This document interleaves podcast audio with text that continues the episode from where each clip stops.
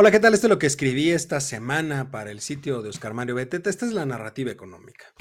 Decía el gran Macraff, la confianza es una percepción favorable que puede cambiar de la forma menos esperada. A ver, como cada mes ya tenemos disponibles los resultados del indicador de confianza empresarial. Aquí están los resultados.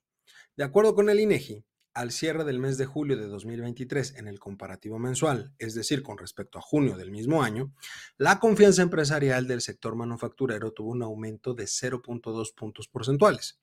En el sector de la construcción fue de 0.8 puntos porcentuales y en el de servicios privados no financieros 3.6 puntos porcentuales. En el caso del sector comercio, se registró una disminución de 0.1 puntos porcentuales. Todo esto significa que con respecto al mes anterior, pues la confianza de los empresarios se mantiene prácticamente igual, ya que los cambios se pueden considerar marginales y no modifican mucho la percepción con respecto de lo que sucedió en el mes anterior. Sin embargo, en el comparativo anual, los cuatro pilares, las cuatro industrias que componen el indicador, registraron incrementos que me parecen interesantes. Vamos a ver. En el caso de manufacturas, el incremento fue de 2.4 puntos. En el de la construcción subió 3.4 puntos, el de comercio 1.1 puntos y el de servicios privados no financieros 11.1 puntos. Es decir, con respecto del mismo mes, pero del 2022, la percepción de confianza del empresariado en nuestro país es mucho mejor lo que abona positivamente al agregado nacional, dado que los indicadores globales se posicionan en los siguientes niveles.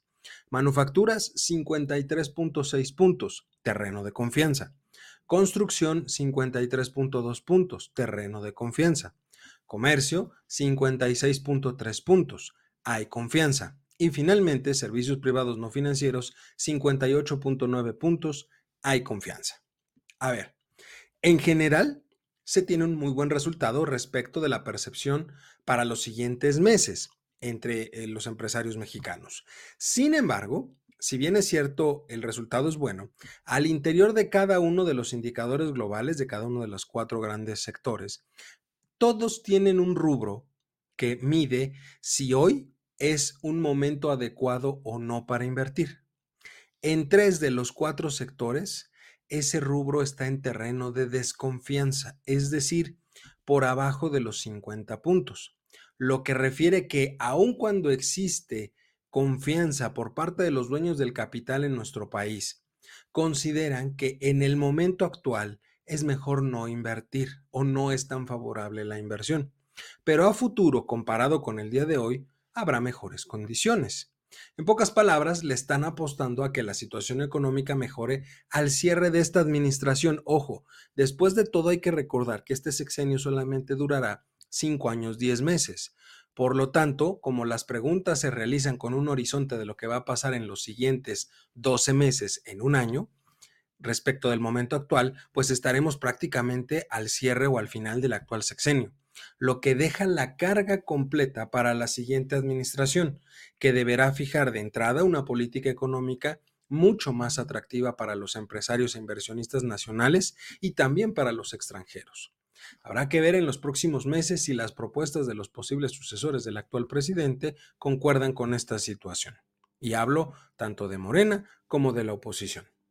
Si en realidad, ojo, hoy hay mayor confianza como parte del pensamiento del empresariado, pues entonces un indicador que deberá tener varias modificaciones a lo largo del tiempo, pues es justamente el de la inversión fija bruta que mide esa parte.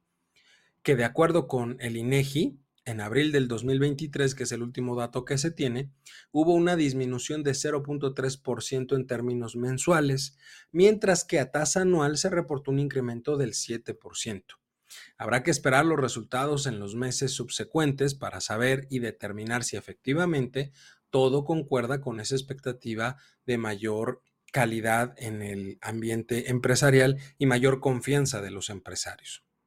Aunque ojo también, puede haber muchos otros factores que puedan afectar las decisiones de inversión, como va a ser la situación internacional, cualquier movimiento afectaría a eso, o los niveles de inseguridad al interior del país. Después de todo, se tiene que elegir un lugar a donde va a llegar esa inversión y los niveles de inseguridad pueden afectarlo, sin dejar de lado, por supuesto, el inminente inicio del año electoral.